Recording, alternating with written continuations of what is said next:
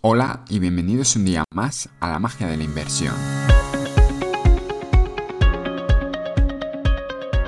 Estamos a domingo 6 de agosto y hoy quería hablaros de un tema muy concreto y que creo que es bastante interesante para reflexionar un poco sobre ello, y es acerca de las acciones tecnológicas típicas grandes e incluso el propio índice de acciones tecnológicas, el Nasdaq 100. Si alguien está 100% invertido en el Nasdaq 100, o en Google, o en Amazon, o en Meta, o en Microsoft, o en una combinación de estas empresas tecnológicas a 1 de enero de 2023, pues estará muy muy contento porque este año están, por decirlo de una manera, intratable, de una manera espectacular. Suben y suben en bolsa, presentan resultados, como han presentado durante estas dos últimas semanas, resultados buenos, eh, o incluso muy buenos en algunos casos, y suben más, y no paran de subir, y no paran de subir. Estamos hablando de que el Nasdaq 100 en lo que va de año pues lleva un 40%, Google un 44%, Microsoft un 36%, pero es que si nos vamos a empresas un poquito más volátiles, Amazon un 62% y Meta, la denostada Meta que ya nadie quería, que la gente vendió y demás, un 150%. Claro, visto así, todos los que no invertimos en tecnología o no tenemos gran parte de nuestra cartera en tecnología parecemos un poco tontos. En mi caso, la tecnología pesa bastante en mi cartera, más que otros sectores, estoy hablando en torno a un 20%. Así pues, mi primera posición es Google, la segunda es Johnson Johnson, la tercera Microsoft y luego ya más abajo está Meta, porque Meta invertí un poquito y lo he mantenido, no ampliado con las caídas, porque no me parece una empresa que sea tan estable o tan buena como puedan ser Google, Microsoft. También, por cierto, tengo un poquito de Amazon. Digamos que en total de mi cartera más o menos el 20-25% son empresas tecnológicas. Y entonces uno puede pensar, pues muy bien, eh, Rubén, ahora mismo tienes una cartera donde el 25% va como un cohete. Entonces tu cartera tiene que ir muy bien este año. Pues bueno, mi cartera este año va bien, pero no va muy muy bien y desde luego no se acerca eh, al 40% de rentabilidad del Nasdaq 100. ¿Por qué? Porque yo diversifico. Y aquí es donde se viene eh, una de las reflexiones más importantes que tenéis que hacer cuando invertís en bolsa. Y esta decisión no es más ni menos que si queréis estar diversificados, concentrados y si es una de las dos, en cuál de las dos queréis, en qué sectores queréis estar o en qué sectores queréis que esté vuestra cartera. Y así, pues por lo que os he dicho, pues parece que el sector tecnológico pues va como un cohete, metamos todo al sector tecnológico. Y no, porque si miramos con un poco de perspectiva y nos vamos simplemente un año más atrás, al principio de 2022, nos vamos a dar cuenta que lo único que ha pasado es que el Nasdaq 100, Google, Amazon, Meta, Microsoft, todas ellas lo único que están ahora mismo es a niveles similares de sus máximos históricos que se dieron en 2022. Que ojo, que no digo que esté mal, pero pensadlo bien, son empresas como en el caso de Meta que han subido un 150%. Google un 44% o el Nasdaq 100 un 40%. Y ha tenido que subir un 40% para recuperar todo lo que había perdido durante 2022. Entonces, tú a principio, si has comprado estas acciones en 2023, a principios de 2023, pues genial. Pero si las has comprado a principios de 2022, te darás cuenta que ahora estás en un 0% después de haberlas visto caer un montón. Y aquí es donde viene la reflexión, ¿cómo quieres que sea tu cartera de acciones? Yo solo os puedo hablar de mi cartera, de cómo es mi cartera, cómo se comporta y cómo me gustaría que se comportase. Y en el caso de mi cartera, pues yo ya he ido aprendiendo que a mí me gusta estar diversificado. ¿Por qué? Porque en las caídas, a pesar de llevar más de 10 años invirtiendo en bolsa, pues las caídas duelen. Y según vaya aumentando tu cartera, a ver, duelen hasta cierto punto, pero no, evidentemente no pienso en suicidarme ni cosas por el estilo, ¿no? Pero digámoslo así, yo prefiero que todos los años mi cartera suba un 7% a que todos los años mi cartera suba un 9 o un 10%, pero con subidas y bajadas muy grandes entre años. Que digámoslo así, en 30 años conseguiré un 10% anualizado si me indexo, pero voy a tener caídas muy altas, pues prefiero un 7% todos los años, constante, más 7, más 7, más 7. Y cuando tienes una cartera que empieza a tomar pues cierto peso, no estoy hablando de una cartera de 1000 euros, de 10.000 euros, ni siquiera de 100.000, cuando yo me imagino cuando mi cartera, si alguna vez llega al millón de euros, pues estamos hablando que una caída del 10% son 100.000 euros. Y que te produzca una caída como la de 2022 del 20-30%, estamos hablando de 200-300 mil euros. Y entonces eso ya lo empiezas a ver como un piso y ya duele más. Entonces a mí me gusta que mi cartera pues sea estable. Las tecnológicas este año van muy bien, pero es que el año pasado iban muy muy mal. Y básicamente se llegaba a oír en las redes sociales que bueno, otra burbuja.com y cosas por el estilo.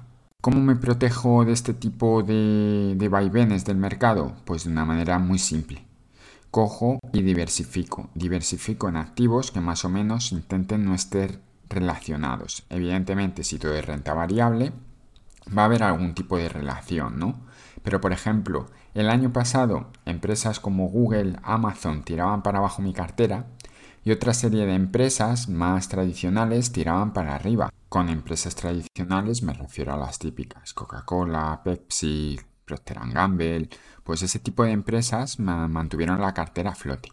¿Qué está pasando este año? Pues que este tipo de empresas más tradicionales no, no están subiendo un 40% desde luego, incluso algunas están bajando, pero sin embargo las empresas tecnológicas ahora hacen que mi cartera suba. Y más o menos una cosa va compensando a otra todos los años y consigo que mi cartera tenga cierta estabilidad. El año pasado mi cartera ayudó también el cambio de divisa, este año el cambio de divisa lo está haciendo mal, pero cayó un 2,99%, un 3%. Este año, pues bueno, no me está subiendo un 40%, pero es que ni lo pretendo. Está siendo mucho más modesta y está subiendo en torno a un 7,5% más o menos. Y quiero dejar esto claro, indexándome seguramente conseguiría un rendimiento ligeramente superior, estoy hablando de en torno a un 1,5 o 2%, a la rentabilidad que suelo obtener con mi cartera.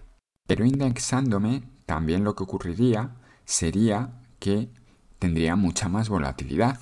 Y claro, yo prefiero pagar un poquito de rentabilidad anualizada y tener menos volatilidad. ¿Por qué? Porque ver que mi cartera cuando hay caídas fuertes, mi cartera es estable y aguanta, me anima a seguir invirtiendo, me anima a no congelarme y a decir que en los momentos malos tengo que seguir invirtiendo porque es donde aparecen las grandes oportunidades. Si toda mi cartera estuviera bajando un 30%, lo mismo me costaría más decir voy a invertir. Ya he estado en esa situación, me pasó durante el COVID y sí que es cierto que invertí mucho más mucho más, invertí todo lo que pude, incluso un poquito más porque me endeudé. Pero sí que es cierto que, bueno, que uno tiene más afán por invertir y seguir la bolsa cuando la bolsa va subiendo a cuando la bolsa va bajando. Y eso es algo natural del ser humano. Y ya para acabar, recordad el concepto de regresión a la media. Y recordad que no siempre funciona. Y os voy a dar un par de ejemplos. Uno podría justificar que, oye, que realmente es lógico que las acciones tecnológicas suban tanto, este año porque el año anterior han caído mucho y como al final todo tiende a la regresión a la media, que tenga más o menos todo el mismo rendimiento, pues lo lógico es que ahora suba mucho. Y hay gente que intenta aprovecharse de esto y comprar las acciones que han caído mucho sin una causa muy grave, esperando que eventualmente reviertan a la media y les dé mucha rentabilidad.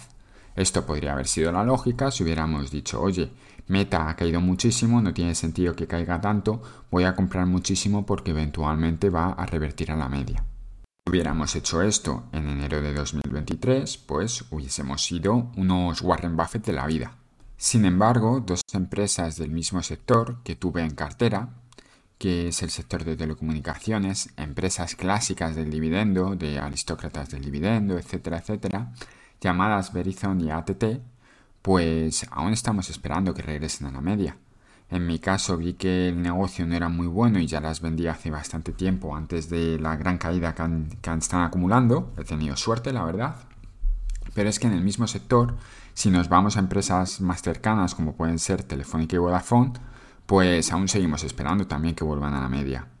Se podría decir algo similar al sector del tabaco, de la cual tengo una empresa que se llama Bats, inglesa, pues bueno, uno podría pensar que, ay, a ver si vuelve a la media y vuelve de nuevo a máximos, pero de momento nada hace pensar que sea así, aunque las empresas en este caso sí que están dando resultados pues aceptables, a lo mejor ocurre. ¿Qué quiero decir con todo esto?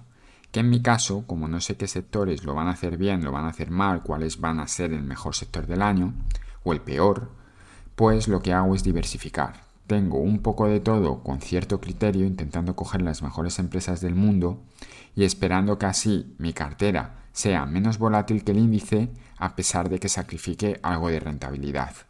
Y en el caso de que no quieras estudiar tu cartera y no quieras hacer un análisis exhaustivo o dedicarle un tiempo a plantearte cómo quieres que sea tu cartera, lo que te puedo recomendar es que te indexes, que tendrás mucha más volatilidad de, la que, por ejemplo, tengo yo. No tendrás unos dividendos, o bueno, ahora hay índices, eh, te puedes indexar eh, recibiendo dividendos también, ¿vale? Pero no vas a recibir los dividendos de ciertas empresas, los recibirías solo de un índice. Y eso psicológicamente es bonito de contar cuando recibes dinero, sobre todo en época mala. Pero por lo menos vas a obtener un rendimiento que es muy muy aceptable y que incluso me superarás a mí y superarás a la mayoría de la gente indexándote. Solo tienes que tener en cuenta que, bueno, indexarte tiene también sus riesgos y uno de sus riesgos es la alta volatilidad y ver cómo te comportas tú cuando tu cartera sube y baje 50.000 euros, cuando ya tenga cierto tamaño. Y además, el otro inconveniente que tiene indexarte son los costes. Cuando uno tiene una cartera formada de acciones, los costes son prácticamente cero. Sin embargo, si tienes un millón de euros en un índice ETF que te cobre un 0,1%, estamos hablando que te está costando 1.000 euros al año tener solo ese índice. Ya hemos hablado muchas veces de estas cosas y al final no creo que haya una opción mejor o una opción peor. Cada uno hace lo que quiere con su dinero y lo tiene que ajustar a su personalidad, a su estómago y a su manera de ser. Os lo he dicho muchas veces, el estómago es principalmente lo más importante en bolsa saber cuándo hay que comprar, cuándo hay que apostar por empresas y es lo más importante que tenéis que tener para tener éxito. Reflexionad un poco sobre vuestras carteras, cómo queréis invertir, si queréis dedicarle tiempo o no y en función de eso tomar decisiones. Espero que os haya servido estas pequeñas reflexiones en voz alta y nos escuchamos pronto. Os leo en los comentarios. Hasta luego.